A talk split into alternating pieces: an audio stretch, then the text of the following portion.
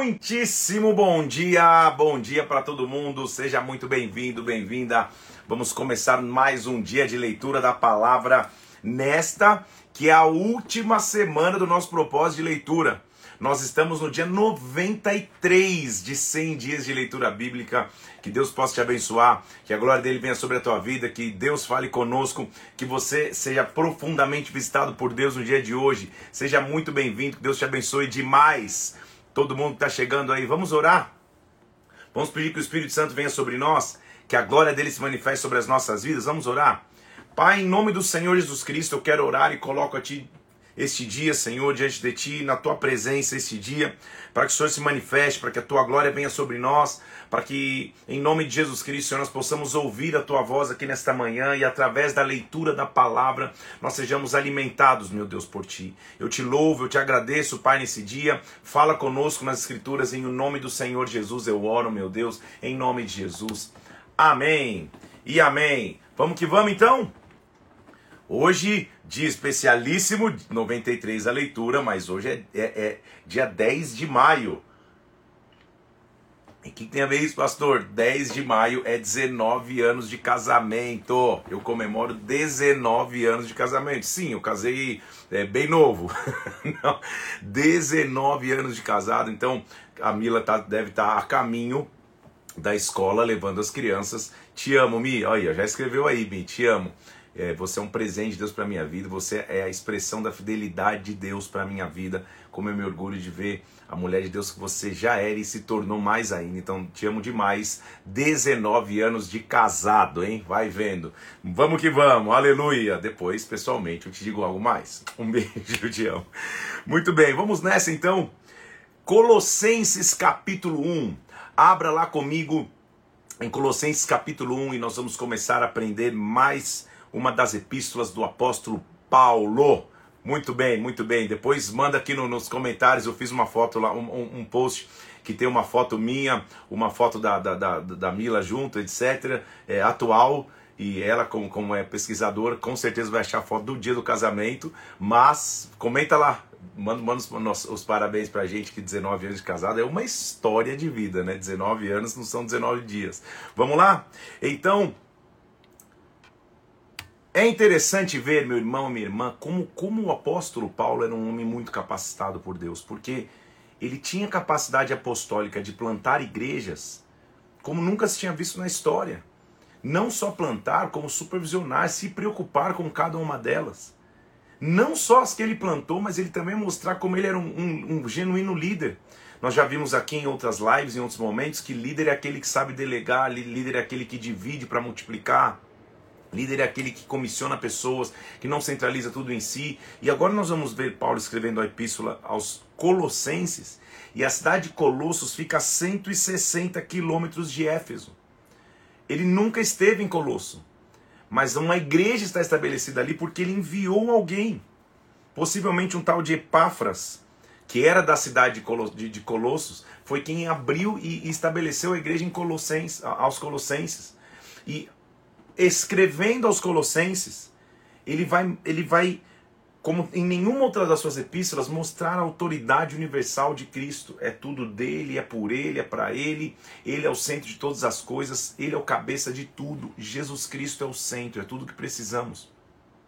É como se Paulo quisesse fazer um resumo da, da, da, da, mensagem que ele carregava. E é tão interessante ver, gente, que, que, que, que nível de intimidade Paulo tinha com Deus porque ele tinha revelações profundas, revelações doutrinárias específicas demais, sem nunca ter estado em instituições teológicas, em nada disso, ele foi ensinado pelo próprio Deus. E ele vai escrevendo, porque aos Colossos ali, ele escreve para principalmente contra-atacar uma falsa doutrina que ameaçava a igreja em Colossos. Essa, igre... essa falsa doutrina era uma mistura de paganismo, ritos pagãos, ocultismo, o legalismo judaico e aí o cristianismo. Era tudo uma salada.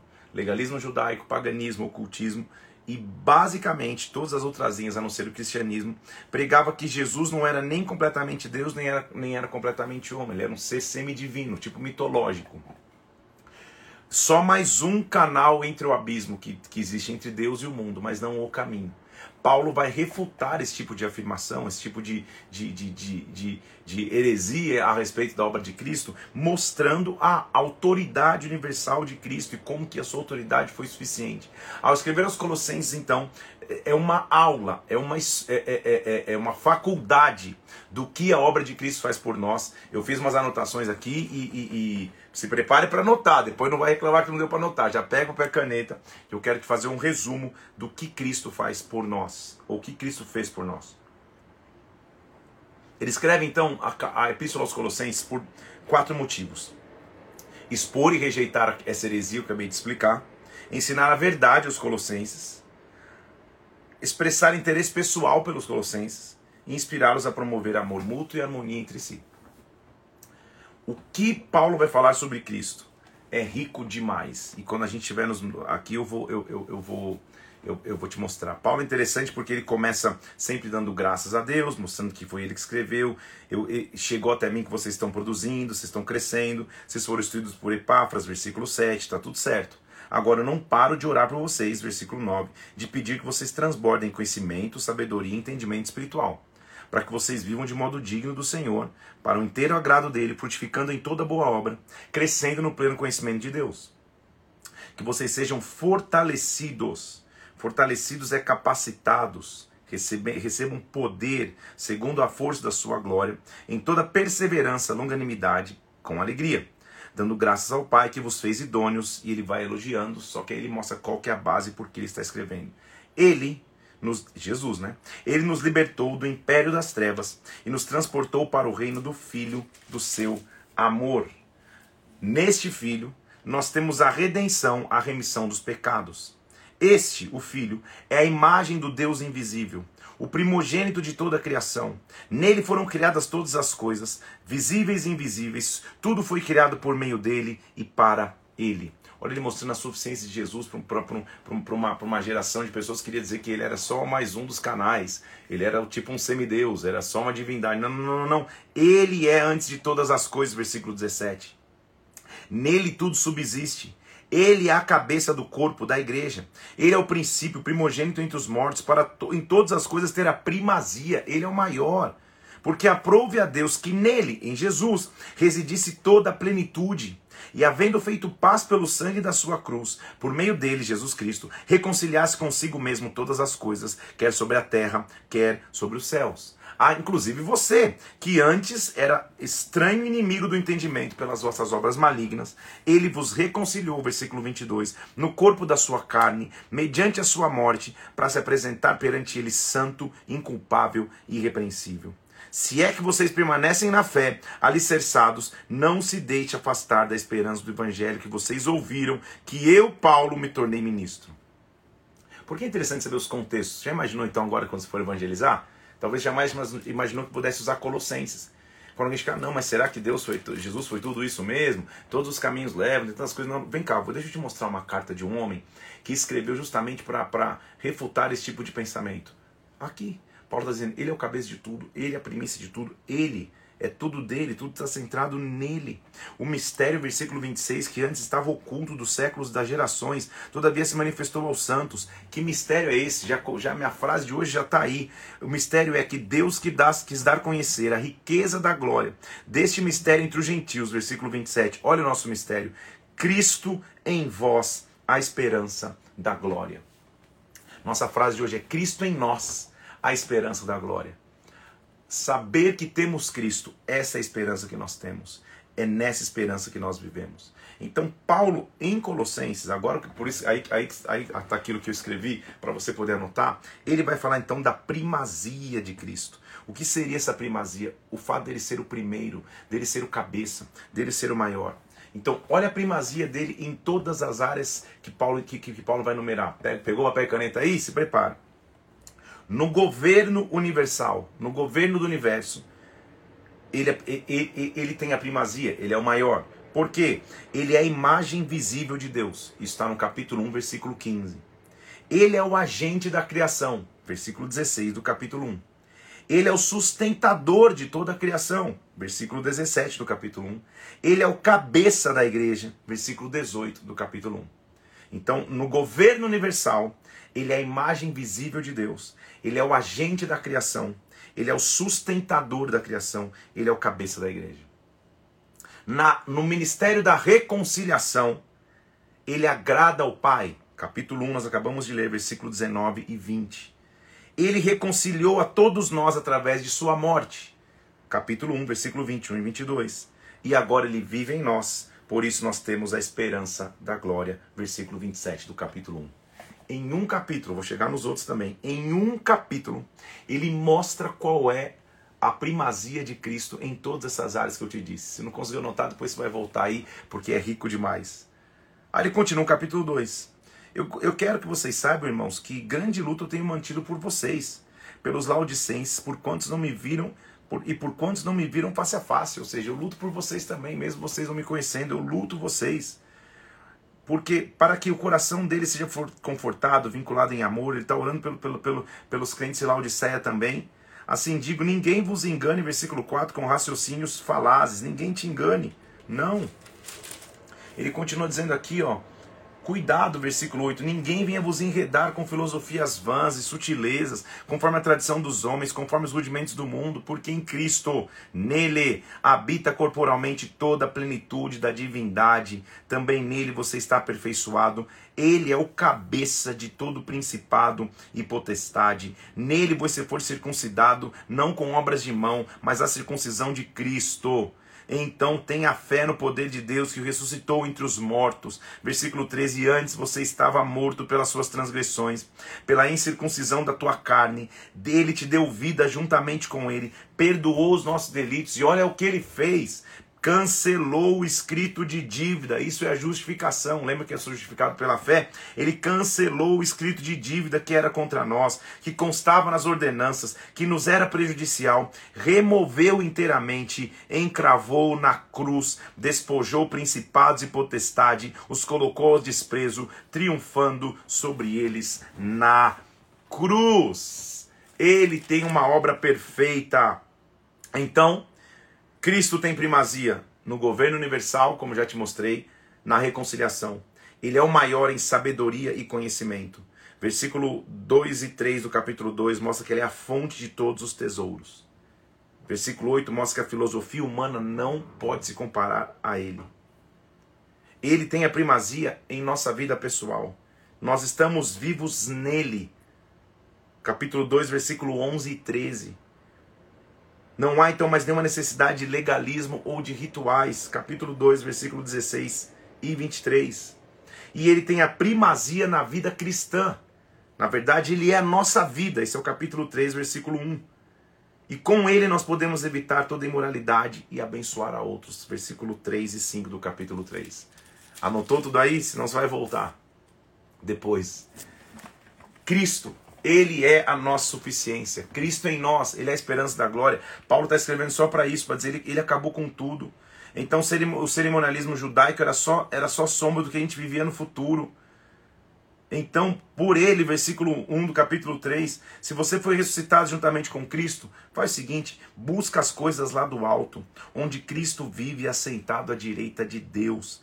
Pense nas coisas do alto, não nas, nas daqui da terra, porque você morreu e a sua vida está oculta em Cristo Jesus. Quando Cristo, que é a vossa vida, se manifestar, então vocês serão manifestados com ele em glória. Então, porque nós vivemos na ardente expectativa de seu retorno, porque Ele é o centro de tudo. Faça então morrer a vossa natureza terrena. Versículo 5 do capítulo 3. A prostituição, a impureza, a paixão, a lascívia, o desejo, a avareza, a idolatria, porque essas coisas, é por essas coisas que vem a ira de Deus. Tire igualmente de tudo isso a ira, a indignação, a maldade, a maledicência, a linguagem obscena do vosso falar. Versículo 7. Tira tudo, seja transformado, não minta uns aos outros, porque isso era o velho homem pelo contrário, versículo 10: revista-se de um novo homem, que se refaz em pleno conhecimento segundo a imagem daquele que o criou. Então não há grego, nem judeu, nem circuncisão, nem circuncisão, nem bárbaro, cita, escravo ou livre. Cristo é tudo em todos. A epístola aos Colossenses é totalmente cristocêntrica. Você está me entendendo? Está vendo que, que, que maravilha? Talvez você não tivesse pensado nisso, talvez não conhecesse o contexto, por isso estou te ensinando o contexto. Ela é cristocêntrica, ela é a maneira de apresentar Cristo para quem quer que seja.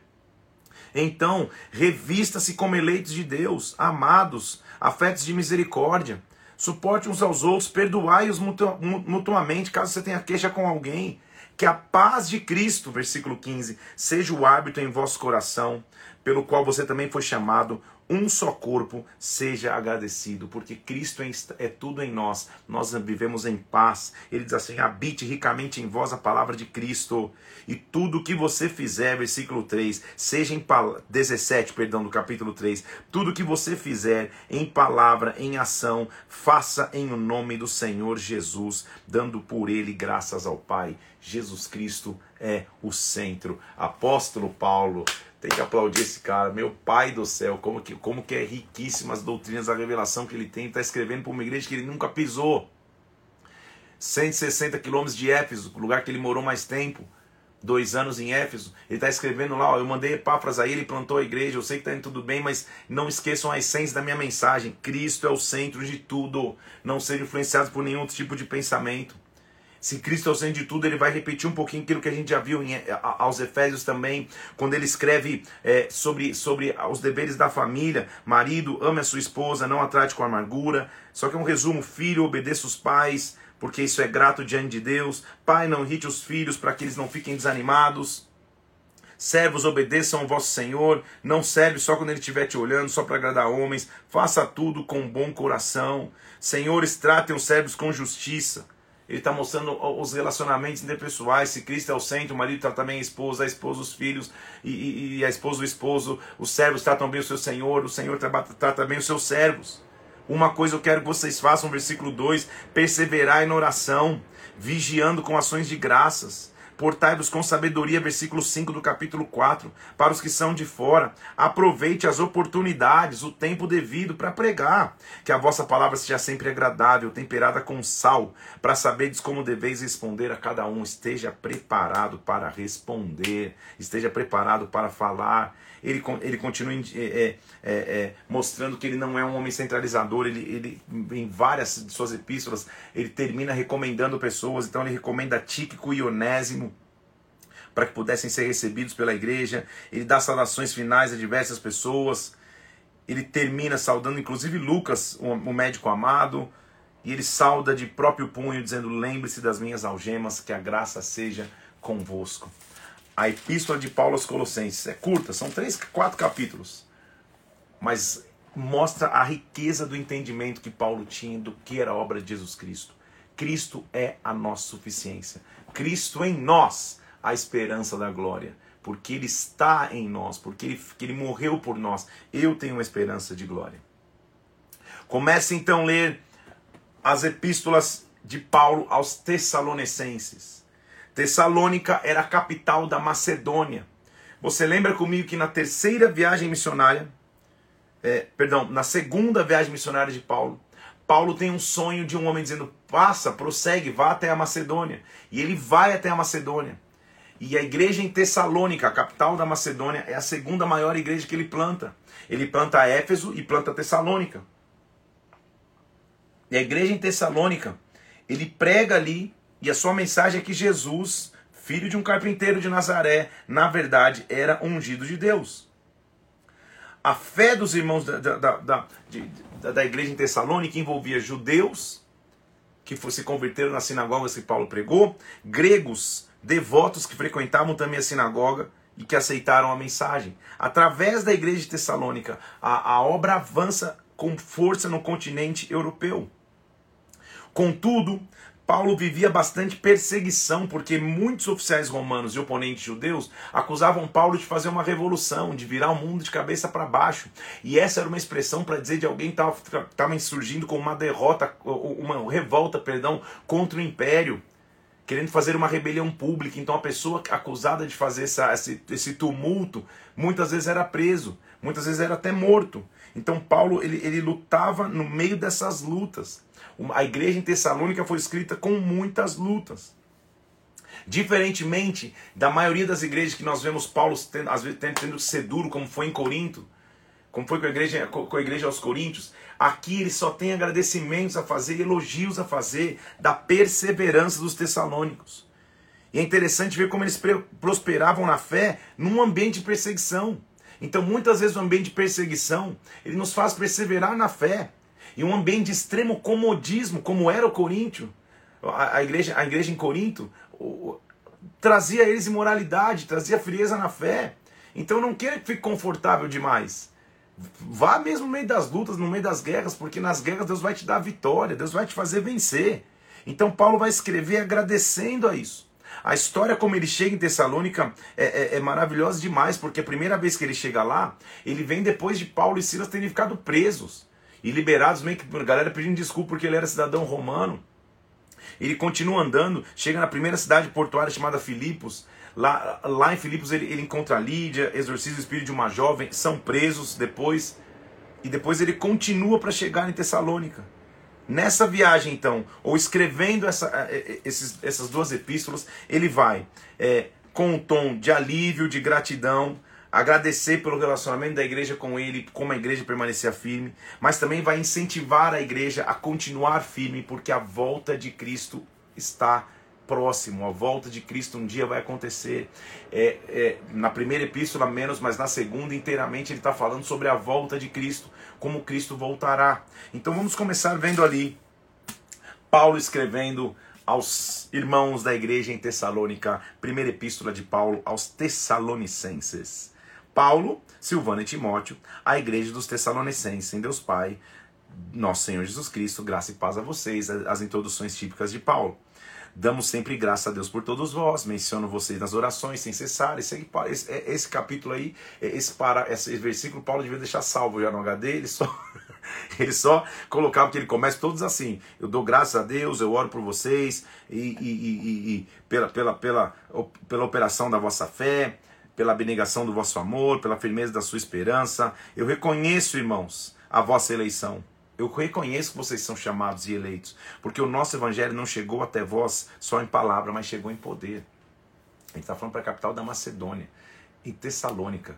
Ele não, tá, ele não está falando para judeus, não está falando na igreja em Jerusalém, ele está falando, cara, eu reconheço que vocês são eleitos também. Vocês estão distantíssimos de Jerusalém, mas eu conheço, porque a pregação chegou a vocês por poder e não por palavra. No Espírito Santo, em plena convicção, assim como sabeis ter sido nosso procedimento entre vós, por amor de vós. Por isso vocês se tornaram imitadores nossos e do Senhor. Vocês receberam a palavra, posto que em meio a muita tribulação, com a alegria do Espírito Santo. Lembra que eu te falei que a tribulação os fez ficar mais firme? Então a luta não é de todo ruim, não. Ela nos aproxima, no, nos, no, nos faz ficar firme em Deus. Não é que você tem que ficar vivendo luta o tempo inteiro, mas algumas lutas nos aproximam do Pai. Então, cara, em tribulação vocês ficaram firmes. Porque de vós, versículo 8, repercutiu a palavra do Senhor. Deixa eu ler o versículo 7, ó. De sorte que vocês se tornaram exemplo, modelo para todos os crentes na Macedônia e na Acaia. Porque de vós repercutiu a palavra do Senhor, não só na Macedônia e Acaia, mas também por toda parte se divulgou a vossa fé para com Deus. A igreja em Tessalônica começou a ficar conhecida pela fé, pelo posicionamento dele. Então, a tal ponto, versículo 8, de não ter necessidade de acrescentar coisa alguma. Calma aí, cara. Se Paulo, que sempre desceu a borracha, sempre falou alguma coisa, falou, cara, para vocês não tem nem que, que, que acrescentar mais nada, escrever mais nada, porque realmente era uma igreja posicionada. Tudo bem? Pois eles mesmos, no tocante a nós, proclamam que repercussão teve o nosso ingresso em vosso meio. E como vocês deixaram os ídolos, vos converteres a Deus e, se, e, se, e, servem ao Deus vivo e verdadeiro, vocês aguardam dos céus o seu Filho, que ele ressuscitou dentre os mortos, Jesus que nos livra da ira vindoura. Então, irmãos, eu sei que a nossa estada entre vós, versículo 1, não se tornou infrutífera. Apesar, mas apesar de maltratados e ultrajados em Filipos, lembra que eles foram presos, cantaram na prisão, açoitados? Como é do vosso conhecimento, tivemos ousada confiança em nosso Deus para vos anunciar o Evangelho de Deus em meio a muitas lutas.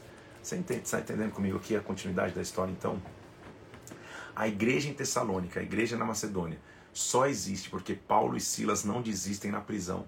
Eles são açoitados, eles estão cantando no turno da noite, mas eles se levantam e prosseguem. Se eles tivessem desistido e com medo voltado para Jerusalém, Paulo nunca estaria escrevendo para uma igreja em Tessalônica que está firme na fé essa firmeza de fé de Tessalônica começa com a dureza e com a, a, a, as lutas e a persistência de Paulo e Silas. É isso que ele está dizendo. A gente sofreu para anunciar vocês em meio à luta, pois a nossa exortação não procede de engano nem de pureza, nem se baseia no dolo. A gente não tem má intenção nenhuma, pelo contrário.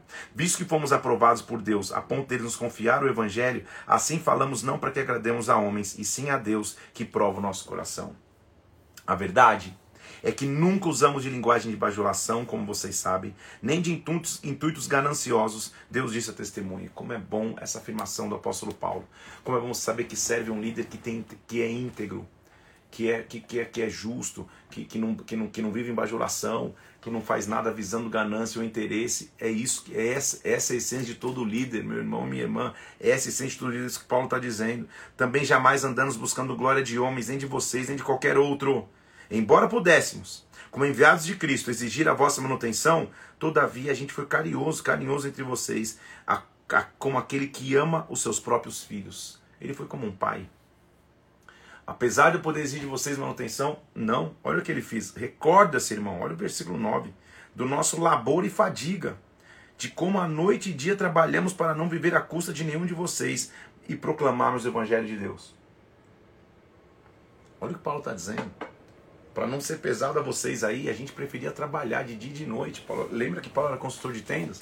Para que vocês não tivessem que nos sustentar. Ele não chegou ali achando que ele ia ser sustentado pela igreja de Tessalônica. Na verdade, ele foi carinhoso, ou seja, dando a entender que ele foi generoso com a igreja ainda. Meu Deus do céu, apóstolo Paulo, meu Pai do céu. Vós e Deus sois testemunhas, do modo que de maneira piedosa, justa e irrepreensivelmente procedemos em relação a vós outros que creram.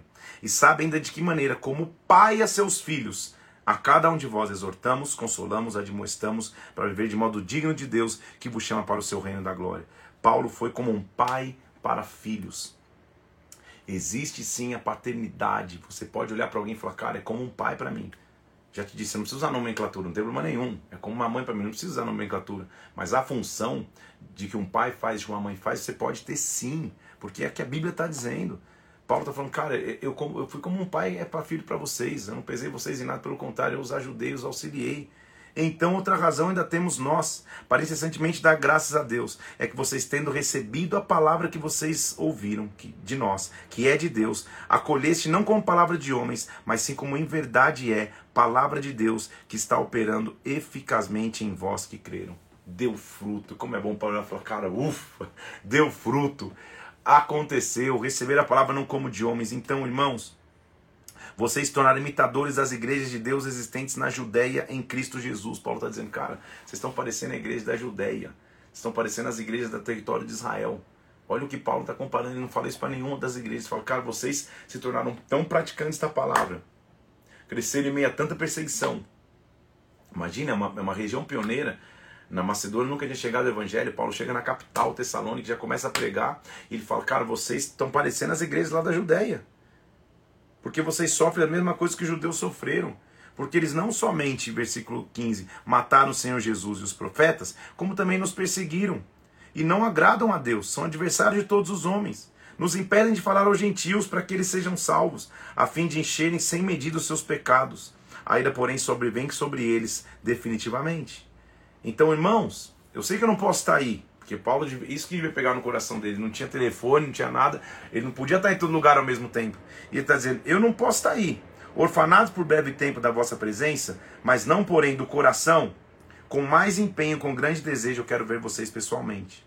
Eu até quis ir até vocês, pelo menos umas duas vezes, mas Satanás nos barrou no caminho. Prisão, apedrejamento, ele tentou ir, mas não deu. Agora, quem é a nossa esperança ou alegria ou coroa em que exultamos na presença do Senhor Jesus em sua vinda? Não são vocês? Vocês são uma coroa para mim. Sim, vocês são realmente a nossa glória e a nossa alegria. Como é bom ver Paulo tendo que escrever textos pesados para a igreja, mas também olhando para a igreja e falar, cara, vale a pena. Então quero te incentivar como líder. Não fica só olhando os problemas, as lutas, as pessoas que dão trabalho, as pessoas que são ingratas, as pessoas que não. Olha para aquele que você pode dizer, cara, Vale a pena. É o Paulo está dizendo, cara, vale a pena. Apanhamos na cadeia, tentei chegar aqui já duas vezes, não consigo, mas, cara, que glória vocês são para mim. Como é bom ver uma igreja forte. Então, olha para o teu lado, tem pessoas aí que são uma glória para você. Pastores, líderes, liderados, ovelhas, que são uma glória, cara, que glória que, que quer te ter na minha vida. É isso, é isso que Paulo está dizendo para a igreja em Tessalônica. Então, não podendo mais suportar, ou suportar mais o cuidado por vós, ou seja, a, a dúvida de saber como vocês estão, me pareceu ficar bem sozinho em Atenas e enviar Timóteo, ministro de Deus no Evangelho de Cristo, para confirmar e exortar a vossa fé. Então, de novo, um líder que não é centralizador. Ele está em Atenas, ele continua pregando lá, e ele manda Timóteo, Timóteo, vai lá me contar, cara. Vai, vai lá visitar para ver o que está acontecendo. A fim de que ninguém se inquiete com as tribulações porque vocês mesmos sabem que estamos designados para isso. Vocês que estão vendo lutas aí, perseguições aí, vou mandar Timóteo para acalmar vocês, para que ninguém se inquiete, ninguém se desespere. Foi por isso que, já não me sendo possível continuar esperando, versículo 5, mandei indagar a respeito da vossa fé, temendo que o tentador os provasse e vos tornasse inútil o nosso trabalho. Agora, porém, com a volta de Timóteo, vindo ao nosso meio, trazendo boas notícias da vossa fé e do vosso amor, ainda que sempre guardais grata lembrança de nós, eu desejo muito ver vocês, como aliás também nós a vós outros. Que bom saber e receber boas notícias de vocês, é o que ele está dizendo. Então, com ações de graça, versículo 9, nós podemos tributar a Deus no, tocante a vocês, por toda a alegria com que nos regozijamos por vossa causa diante do nosso Deus, orando de noite e de dia, com o máximo empenho, para vos ver pessoalmente e reparar as deficiências da vossa fé.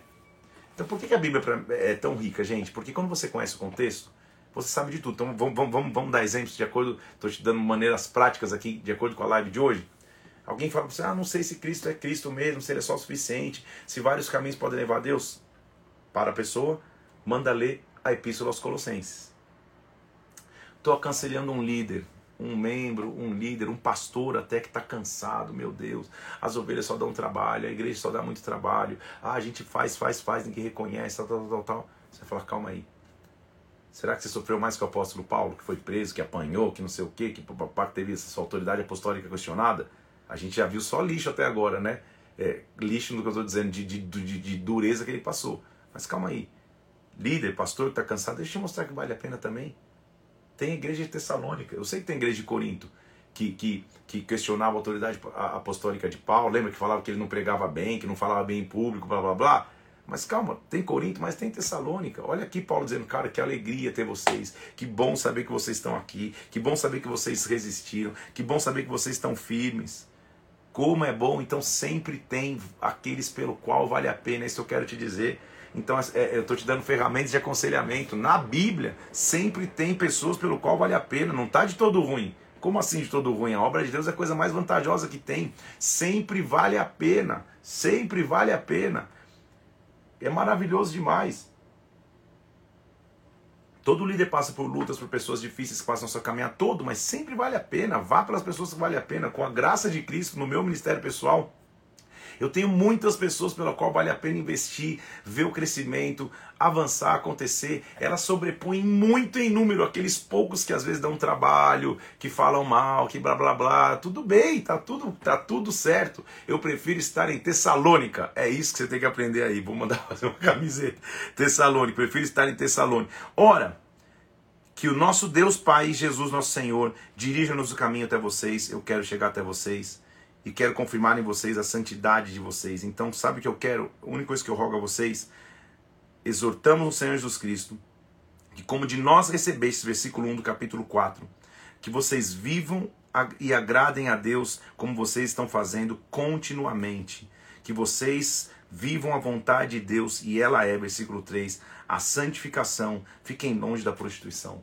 É como um pai falando, cara, cuidado não vai estragar o que vocês estão vivendo, fica longe da prostituição. Cada um de vós domine o seu próprio corpo em santificação e honra. Porque, versículo 7, Deus não nos chamou para impureza e sim para a santificação.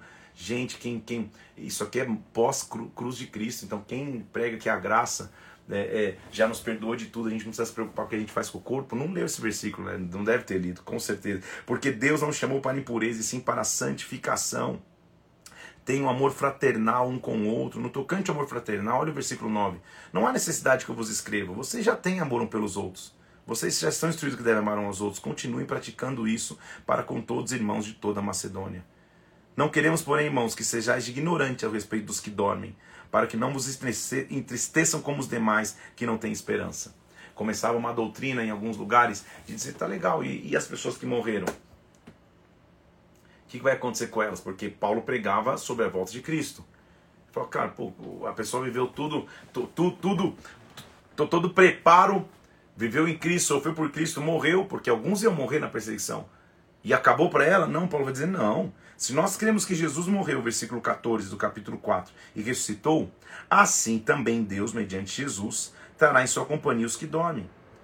Ainda nos de vos declaramos a palavra de Deus, para nós vivos, até a vinda do Senhor. Mas, porque o Senhor mesmo, dada a sua palavra, de ordem, será ouvida a voz do arcanjo, vai ser ressoada uma trombeta, ele vai descer do céu, e os mortos em Cristo vão ressuscitar primeiro que ele está dizendo, os que morreram em Cristo, os mártires, aqueles que morreram em Cristo, morreram em Cristo, eles vão ressuscitar com ele quando ele voltar. E nós, os vivos, que ficarmos, seremos arrebatados juntamente com eles, entre as nuvens para o encontro do Senhor nos ares, e assim estaremos para sempre com o Senhor. Então Paulo está dizendo que no arrebatamento, os mortos em Cristo ressuscitam primeiro.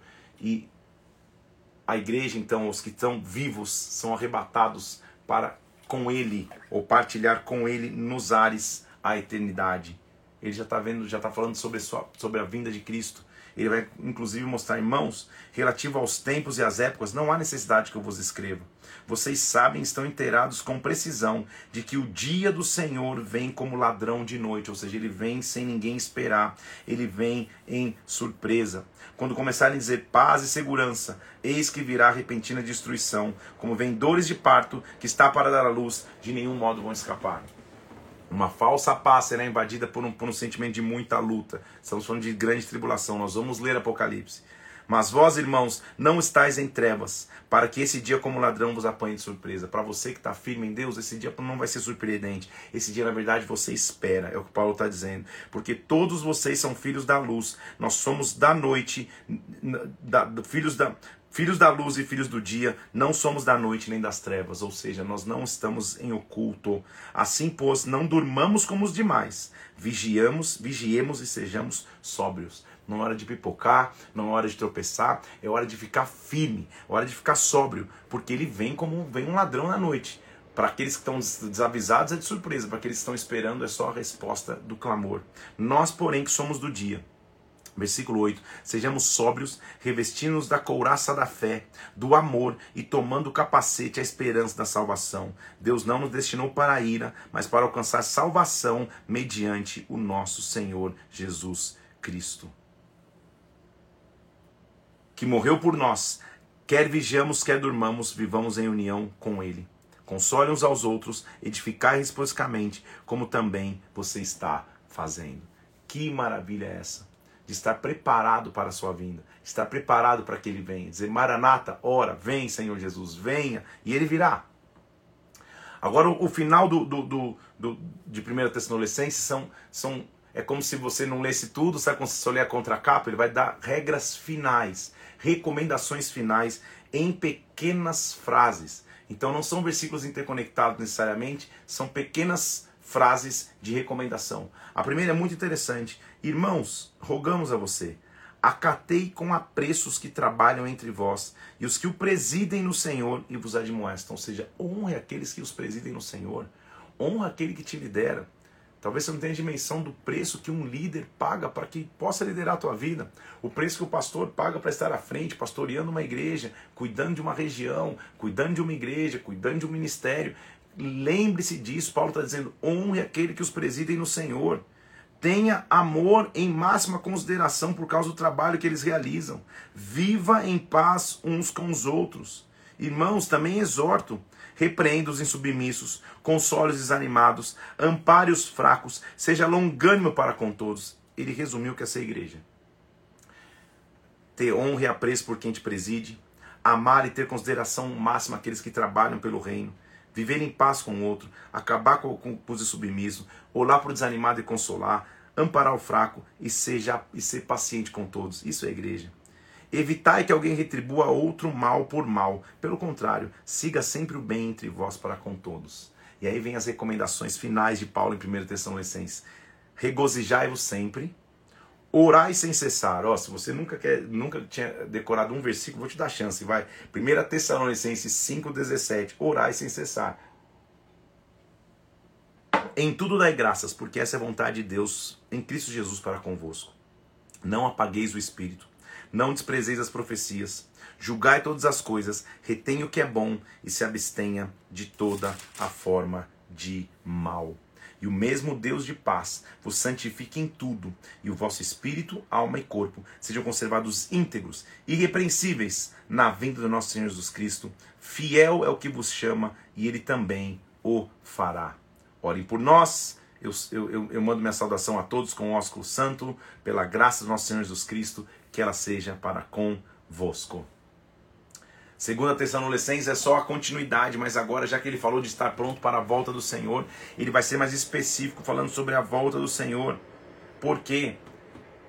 Ele queria mostrar que nós temos que vigiar e continuar levando nossas vidas, vigiando mais uma vida normal. Havia uma linha, inclusive, começou a dizer: então, gente, não vamos fazer mais nada, nem trabalhar, porque Jesus vai voltar mesmo. Ou seja, nossa vida não tem que ser aqui. Pode dizer, não. Vamos com responsabilidade, dar bom testemunho aqui, trabalhar aqui, ter aliança com Deus aqui, e aguardar ansiosamente a sua vinda, aguardar a sua chegada. Paulo vai ter visões escatológicas. Ele vai começar a ver qual, qual seria e qual é o papel do anticristo. Como é o poder de Deus que virá sobre nós e como ele nos resgatará. Ele começa dizendo de novo é, de, da, das suas graças, é, é, agradecendo a todos, como ele sempre faz no começo, e assim vem. Ele diz assim: Nós não cessamos de orar por vocês, versículo 11 pra, para, para que vos torne dignos da sua vocação e cumpra o propósito sobre vocês. Eu oro por vocês, estou orando por vocês. Ele começa a dizer, irmãos, versículo 1 do capítulo 2.